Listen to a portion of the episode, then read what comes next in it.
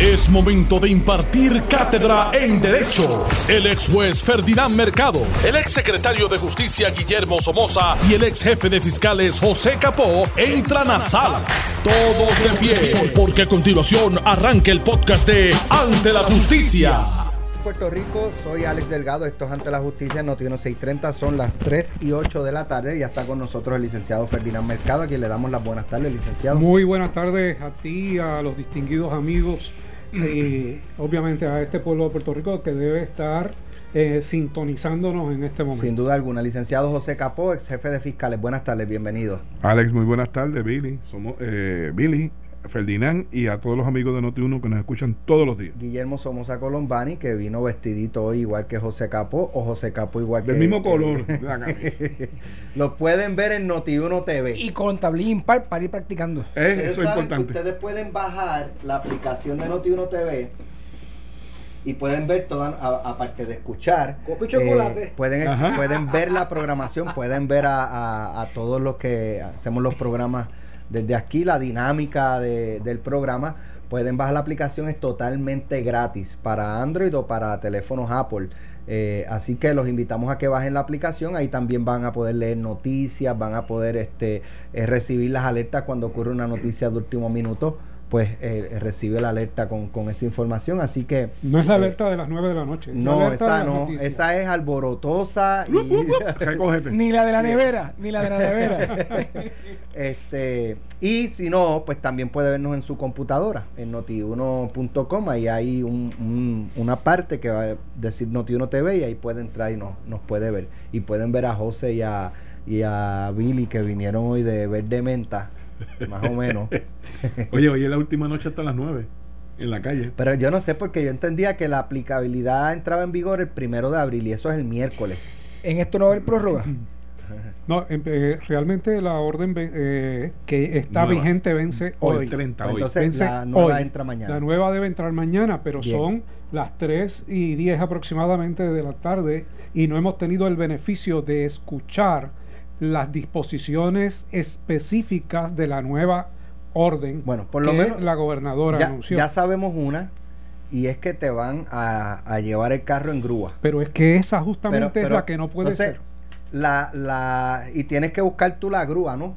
Porque lo, lo que leí me dio, me dio la impresión, como lo dijo Henry ¿Cómo Escalera. por un menos grave te van a confiscar? Pero es que no dice, puede dice, ser. mira, dice, los podemos arrestar, los podemos denunciar, pero el vehículo lo va a tener que traer en grúa y lo vamos a ocupar.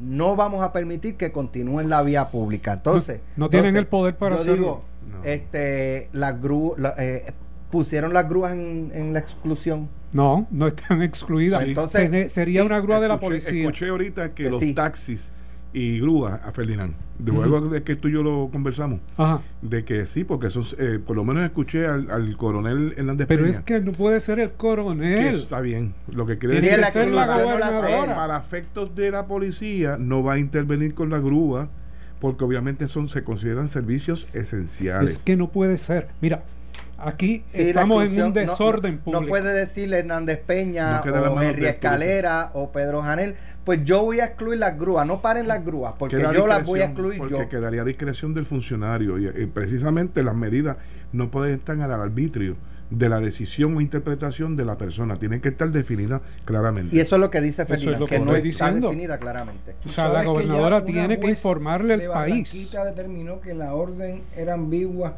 cuando le sometieron dos casos de dos comerciantes. Lo En- estaba- en, en los ¿quién me lo arrestos que en los arrestos que ya se habían que ya se habían producido bajo la orden vigente que aquí lo dijimos o sea no, no se va a sostener eh, ninguno de ellos probablemente. Pero pero lo que me preocupa realmente es las inter- son las interpretaciones que se le pueden dar a lo dicho porque ni siquiera está por escrito para uno poder interpretar las nuevas disposiciones de la orden y que cada agencia comience a hacer esas interpretaciones y a comunicarlas públicamente sin autoridad legal alguna. O sea, la policía no me puede interpretar disposiciones que ni siquiera están escritas Ayer para decirme ayer cómo lo va a actuar. Que eso era el artículo de 2 del Bueno, Código Penal. sí. si Henry Escalera tiene una explicación, ¿verdad? Este, en qué sustentar sus expresiones, nos puede llamar y aclararnos. Así que lo Tiene invitamos. que estar en el Código Penal en una ley especial, bajo el principio de De- legalidad que de legalidad. contempla el Código Penal que ayer discutimos extensamente. O sea, de- definitivamente esto a quien le hace daño, si no lo corrige rápidamente antes de las 5 o 6 de la tarde de hoy, es a la gobernadora. ¿Qué sucede? Porque se va a formar Sí. un berenjenal. Ferdinand, ¿qué sucede, Billy, amigos que nos escuchan? ¿Qué sucede cuando a un ciudadano lo detienen porque el barbete está vencido? Que no es la situación de ahora porque se ha dado un, un tiempo No lo adicional. pueden mover. Se supone, se supone que no lo puedes mover, el policía ocupa la tablilla del vehículo y el ciudadano, para poder mover el vehículo, obligatoriamente va a tener que buscar una grúa que lo enganche y lo lleve a su, a su residencia, ¿verdad? Pero eso Pero es marbete ocuparlo, vencido. lo que me llama la atención es de ocuparlo. la Y eso es marbete vencido bajo una disposición legal de la ley de vehículos de Pero motor. tú traes a la atención ahora, Ferdinand, Alex y, y José, que entonces la ley 22 tiene que ser enmendada y no lo puede hacer mediante una orden, orden ejecutiva. Porque no puede haber delitos por analogía, ¿entiendes? Entonces, tú no puedes aplicar la disposición, ¿verdad? De, de la grúa. De los malbetes. Que lo dicen los malbetes a esta situación especial de emergencia. Claro, volvemos a la misma argumentación que hicimos desde el día uno con relación a la orden que se emitió la primera. El gobierno está echando mano a las disposiciones que tiene a su alcance para tratar de disuadir al ciudadano Estamos claros en que eso. se mantenga en su residencia. Y todas estas medidas vienen por eso. En su día, Pero, ha- los pero ha- tribunales van pero a ha habido interpretar- tiempo. O sea, Claro, claro. La primera yo la excuso. Pero aquí ha habido tiempo suficiente para corregir las disposiciones de esta orden, porque la gobernadora, ¿cuánto hace que, que lo anunció? ¿Cuántos días hace? Comenzó el 15 de... O sea, No, pero ¿cuántos esta- días la hace semana que- pasada. La semana pasada. O sea, El jueves. han corrido días suficientes para redactar una orden bien redactada, para verificar las disposiciones legales, para enviar cualquier enmienda. Y de ordinario lo ideal es que se haga antes del anuncio. Por Todos eso, pasos todo se eso se haga antes del anuncio. Pero no puede venir a esta altura la policía a amenazar de que te va a incautar los carros. O sea, yo lo puedo entender si hubiese sido en la primera orden. Pero ha pasado tiempo suficiente para pensar. Sea, y para tomar decisiones. Y me parece que eh, alguien o es que no tiene asesor legal la fortaleza. Te voy a decir otra cosa. Independientemente que se haga como se tiene que hacer, que es mediante legislación y firmada después por la gobernadora, obviamente, la policía no tiene en cada uno de sus distritos y mucho menos en sus precintos grúas disponibles para poder cumplir con el mandato de ley de ese entonces. Y lugar para, este, para almacenar estos vehículos. pues que no va a haber uniformidad en, en este proceso. O sea, va, va a ser eh, extremadamente discrecional y obviamente la inconstitucionalidad de la orden va a ser por la aplicabilidad de la orden.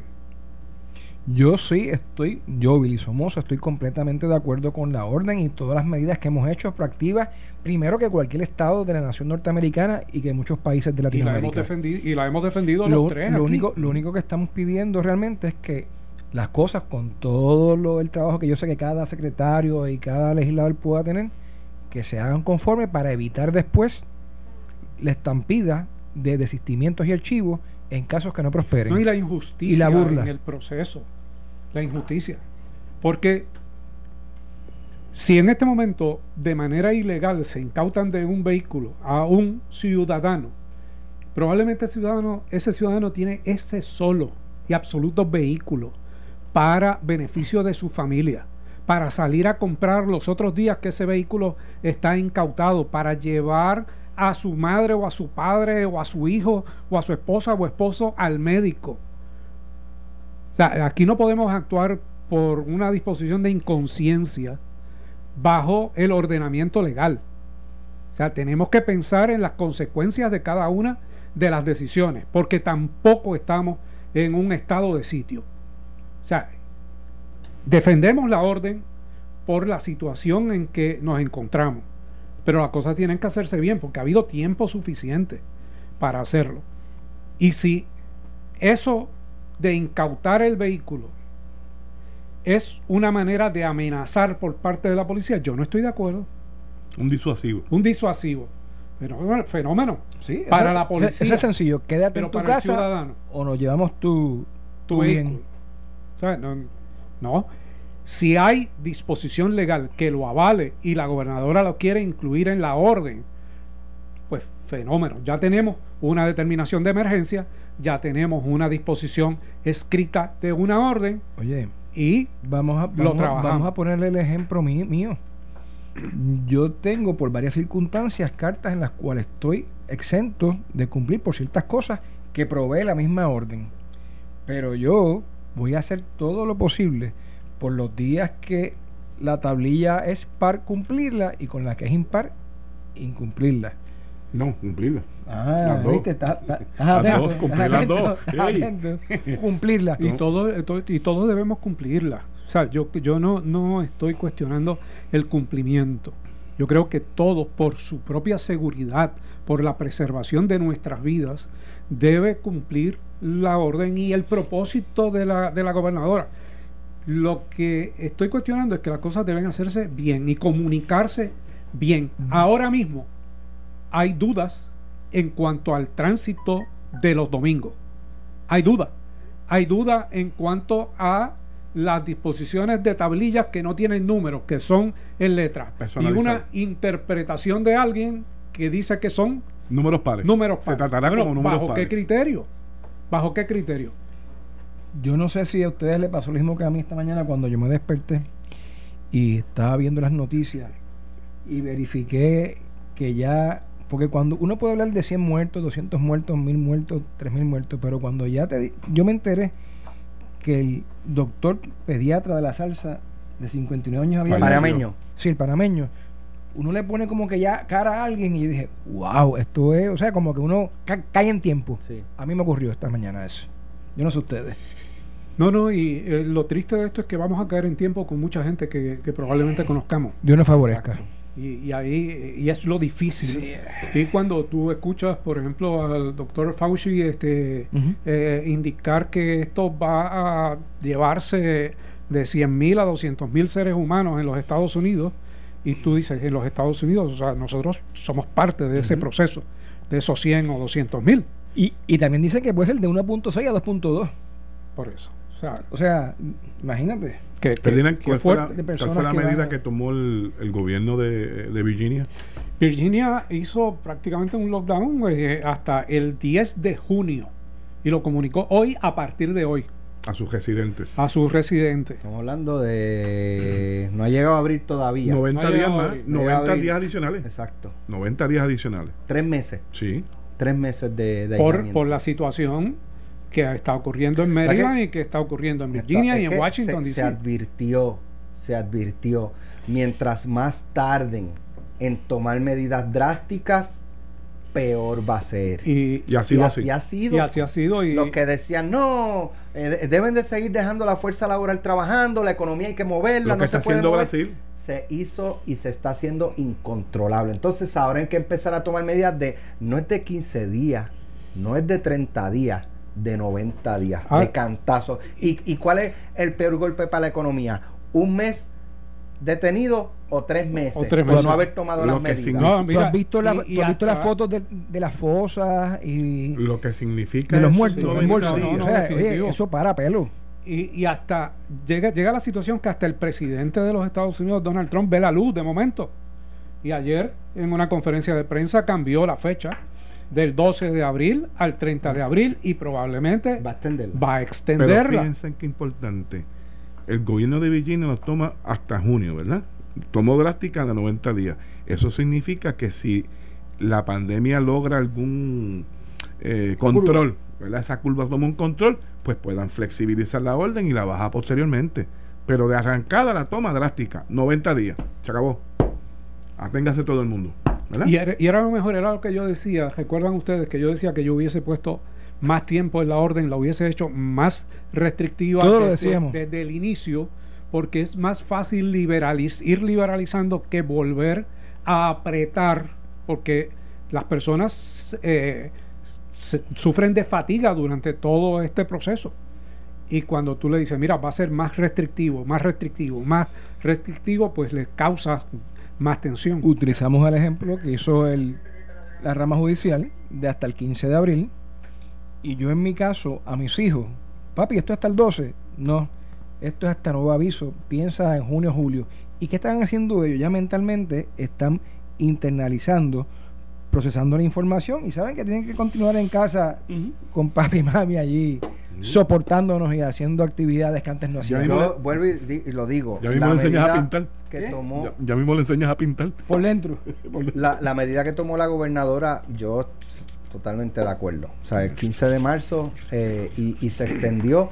Claro, el- el- te- aquí ha habido un problema y es que ya vamos para tres, o sea, comenzamos la tercera semana y el hacer las pruebas, que es donde tú vas a medir para saber cuánto puedes ir flexibilizando para eventualmente. proyectar. Para buscar la proyección. Correcto. Claro, esa es que que Eso sigue siendo un misterio, un dolor de cabeza, un escándalo, una controversia. Un problema de salud. Mira, es que no podemos Entonces- no nos podemos engañar. Yo creo que ya todos debemos internalizar que aquí no hay pruebas suficientes para realizar. Pues entonces, Para sí, hay que pero, con sí, la pero las que hay que las hagan. Está bien, pero hay que hablar con eso, la verdad. eso que dice Billy es correcto. O sea, tú no puedes O sea, vender la idea de que voy con- que compré una prueba. Estamos a ¿Cuándo van a ciegas, venir? estamos a ciegas porque no ¿Cuándo tenemos van a venir? data, estadística de quién realmente está infectado o no. Es, es como lo que decía hoy, No, si y es el- correcto la doctora este, Quiñones de Longo. Decía que me traen un contrato a mí para comprar 700 ventiladores que llegaban en el 2021. Eso no puede ser. Pero hay que hablarle con la verdad al Pero ¿quién- pueblo. Entonces, ¿quién está detrás de ese contrato? Pues, pero ponle que se los den. O sea, hay que buscar. Y si no hay disponible, porque hay demanda en todo algo. el mundo. Ya que estamos entrando en el tema, vamos a la pausa y regresamos con las denuncias de, de la doctora Quiñones del Hongo eh, y la presunta investigación del FBI sobre el Departamento de Salud y sus contrataciones. Regresamos en breve. Estás escuchando el podcast de Ante la Justicia de Noti1630. el caso de la salida de la doctora Concepción Quiñones del Hongo, exsecretaria del Departamento de, de Salud. Eh, esta fue despedida de, de su puesto y eh, el fin de semana habló en varios medios de comunicación e hizo unas denuncias eh, bastante fuertes eh, cuando habla de por qué sacó a Mabel Cabezas del Departamento de Salud eh, que se dice que Mabel Cabeza fue puesta bajo Rafael Rodríguez Mercado eh, por Elías Sánchez. Y, pues que esta es la, la persona que ha manejado los contratos en el Departamento de Salud. Eso es lo que han alegado, ¿verdad? Extraoficialmente en distintos medios. Eh, pues la doctora la saca a ella de su puesto eh, y ella dice el fin de semana que es que su forma ética de trabajar no le permitía trabajar con, con esta señora Cabezas. Eh, a Cabezas la ponen en destaque en la fortaleza y se queda ya trabajando con el Task Force. Dice también la doctora Concepción Quiñones que el FBI está hocicado en el Departamento de Salud investigando contratos y que tan reciente como la semana pasada entrevistaron empleados de, de la agencia. Esto a su vez provoca que Carlos Pesquera, el exsecretario de Obras Públicas y que está a cargo de las cuestiones de las escuelas y la raíz de los temblores, eh, saliera molesto en las redes sociales a, a un poco a decirle chismosa eh, y a pedirle que se callara la boca, eh, que, que- que hiciera buchi y siguiera caminando y que si tenía algo que decir pues que lo llevara a las autoridades, pero esto de estar en los medios pues no, no sabe, que hiciera buche. ¿Qué ¿Qué? pasa? Hoy Lorenzo González, el nuevo secretario de Salud, despidió a Mabel Cabezas, que era empleada de la agencia. Estaba en destaque en Fortaleza cuando la saca Doña Conchita, pero hoy Lorenzo González la mandó a, a- a despedir. E- ese básicamente es el escenario general. Eh, ha habido otras cosas, pero a grandes rasgos eso, eso es lo que ocurrió También el está lo de pasado fin de semana. Los contratos, por eso. Los Y, contratos. y, su- y súmale que a las 3 y 18, hace unos minutos, eh, en el Nuevo Día se publica una información donde vinculan a Mabel Cabeza a la pérdida de 600 mil dólares en medicina luego del huracán María y la persona que la vincula es el doctor Fernando Cabanillas. Mira, im- esto es importante porque se estuvo, se empezaron a hablar de investigaciones y de hecho la reacción de Fortaleza fue que se investigara todo y se refirió al nuevo secretario de, de salud. Eh, sin embargo, ella, la doctora Quina de Longo, aclaró, mire, yo no estoy, yo no estaba solicitando investigaciones criminales, sino investigaciones administrativas entre las dos agencias, ¿verdad? Ella hizo claro ese, ese punto en esta, en la controversia. Ciertamente, como tú señalas, Billy, por lo menos hay una publicación que llegó esta mañana donde inclusive menciona 10, el nombre de 10 a 11 personas en estos contratos a través de Manpower, eh, que obviamente cuando uno lee la, la trayectoria de, estos, de estas personas que se mencionan, eh, eh, aparece como una conexión entre ambos, ¿verdad? Un hilo conductor ¿verdad? Porque este es el primo de aquel, este es el cuñado del otro. O sea, cuando viene a ver son 11 personas que se interrelacionan, que logran contratos y hace mención inclusive a una de las de la, a la hermana.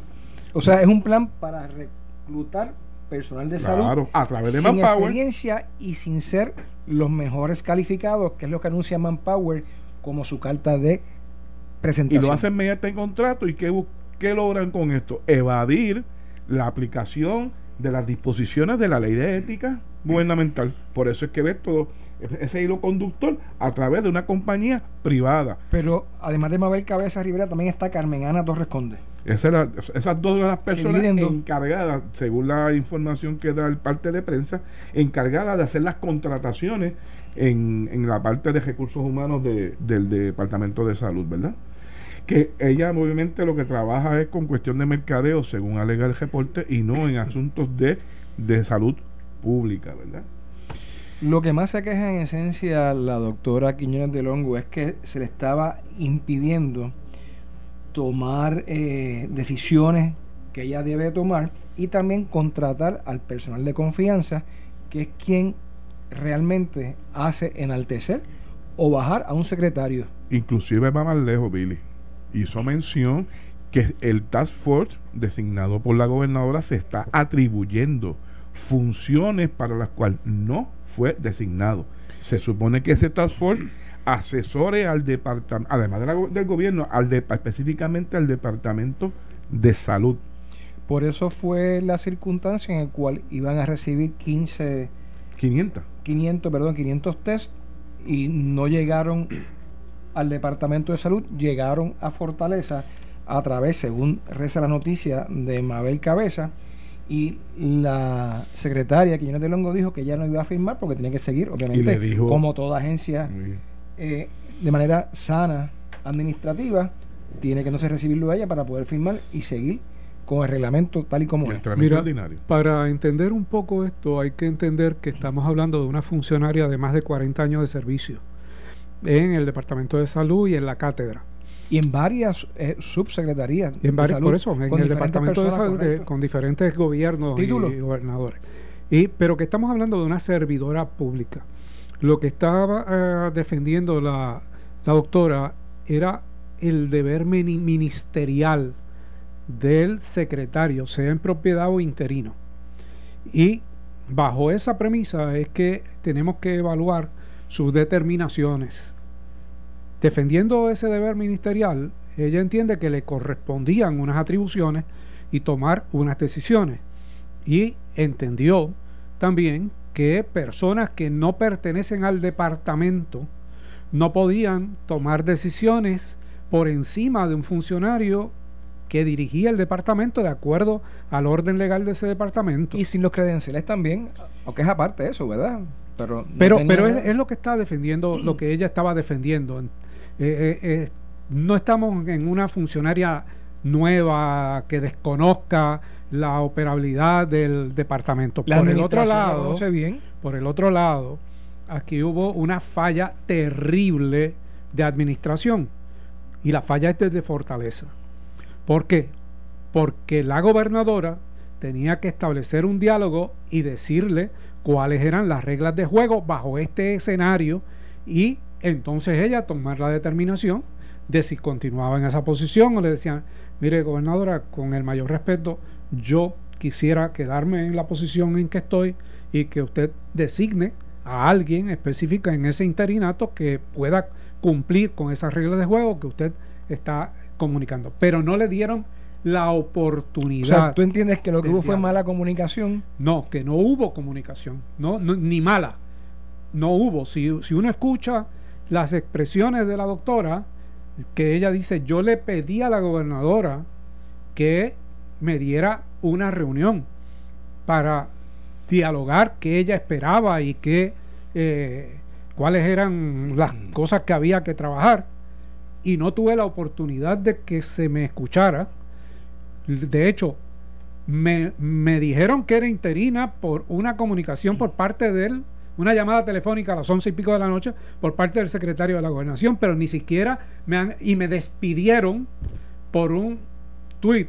Me Tuit. entero en un Me tuit. aceptaron la renuncia. Me aceptaron la renuncia Me entero que me aceptaron mi renuncia por un tuit. por un tuit, pero una renuncia de una carta que no me han enviado porque nunca me nombraron en propiedad. Escuché que también ella se enteró de que algo no funcionaba de la manera que ella entendía que debía hacerse cuando había una reunión relacionada al COVID y fueron los asesores que se supone que estén asesorando obviamente a ella Una, una- un programa que hizo por WIPR, que estaba la gobernadora junto y ella a llama y le dice mira cuando se enteran de la cuando ella llama de la ella reunión. llama y dice mira este debo ir allá no usted no está Tú no estás invitada Usted no está Es invitada. una bofetada en la cara. no eso, verdad. eso no se Ah, una bofeta eso también es un balde de agua fría Sí, no, no, Pero es por eso te digo errores terribles que fue de administración y gran insensibilidad en este proceso y una falta de respeto. Eso no se hace de esa manera.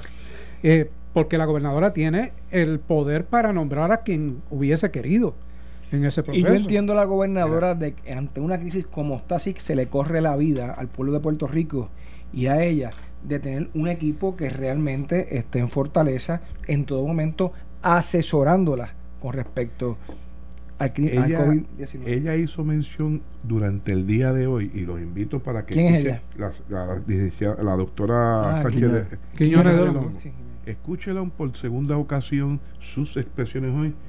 Ella hace mención de que esta investigación a nivel federal no es de reciente, viene de meses atrás.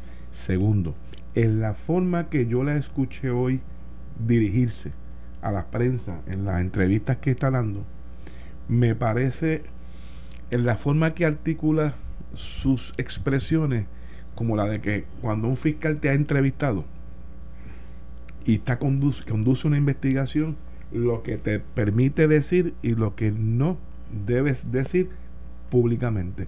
Fue mi impresión cuando la escuché por segunda ocasión. Bueno, y qué mejor que tú que saber eso. Por eso te digo que es- ella ha sido cuidadosa también en la forma que menciona las cosas. Y me pareció hoy escuchar como si fuera, me parece de que ella fue entrevistada con un fiscal. ¿Tú entiendes, Fíjate. ¿Tú entiendes que el mensaje de Pesquera fue entonces que la ropa sucia se lava en la casa?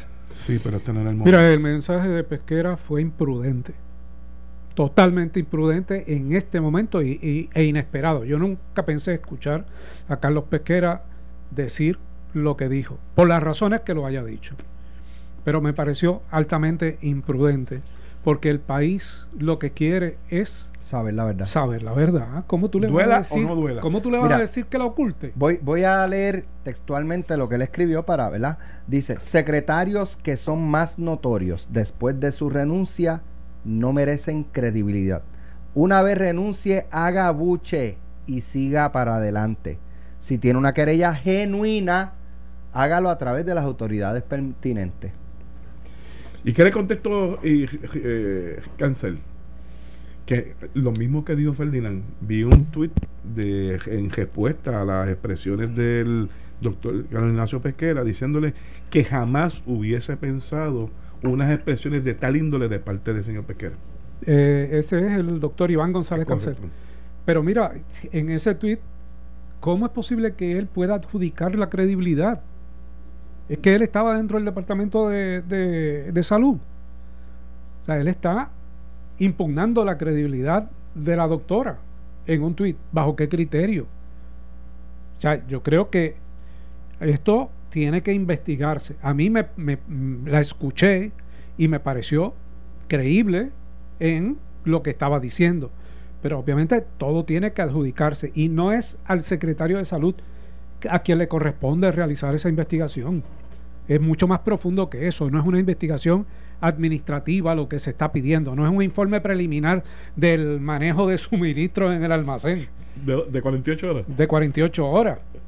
O sea, esto le corresponde al Departamento de Justicia, la investigación, con el agravante de que la señora secretaria de Justicia es la hija de la doctora y tendría que inhibirse o renunciar. Eh, y digo inhibirse o renunciar porque todo depende del esquema ético que tenga dentro de ese proceso. Eh, hablando desde mi punto de vista, cuando era secretario, yo en dos ocasiones me inhibí. Eso no hace una carta completamente y lo refiere a la subsecretaria. En aquel entonces yo una fui bajo el subsecretario, que se llamaba Anthony Murray, o se llama todavía, obviamente, y bajo Eda Serrano, la sub, en dos circunstancias. Una de índole que pudiese, ¿verdad?, ver la apariencia, tener conocimientos de ética de nuestra profesión, que nos rigen en todo momento, y otra con respecto a otros secretarios, que todos ustedes ya conocen las circunstancias. Pero de que este es un problema gano de manera gratuita para la gobernadora, yo no tengo duda. O sea, un diálogo, un poco más de sensibilidad, aclarar las circunstancias, yo creo que Oye, esto no hubiese sucedido. este es el tercer funcionario, Alex, eh, Ferdi, Berdi, eh, Billy y amigos que nos escuchan. Este es el tercer funcionario de esta administración que luego de que uno de los directores de agencia toman determinaciones de separarlo, desde Fortaleza viene la orden para atrás. Recuerdan el primero en turismo, cuando hubo, hubo la querella aquella de hostigamiento. De hostigamiento. ¿verdad? La segunda, En familia, la señora del departamento de la familia, este, Zulema, Zuleima, algo. Ajá. que la, la- en, aqu- la- la- en aquel momento incumbente la refiere a investigación por el manejo del proceso de repartición de los bienes bajo unas disposiciones de ley federal y de, de la comunicación que recibió de cambio fue que no podía hacerlo. Y esta sería la tercera funcionaria, que menos mal que Lorenzo finalmente actuó sobre ella, ¿verdad?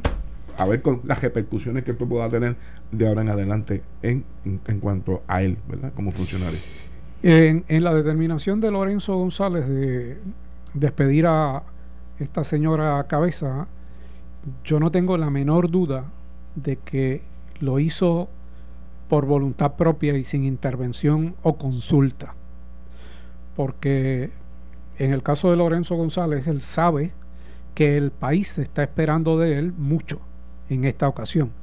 Y si él tomó la determinación de venir a ocupar esta posición, es porque no quiere fallarle al pueblo de Puerto Rico, porque nadie hubiese tomado esa ¿O determinación. tiene alguna otra información que nosotros no sabemos con relación a posibles investigaciones de estos funcionarios?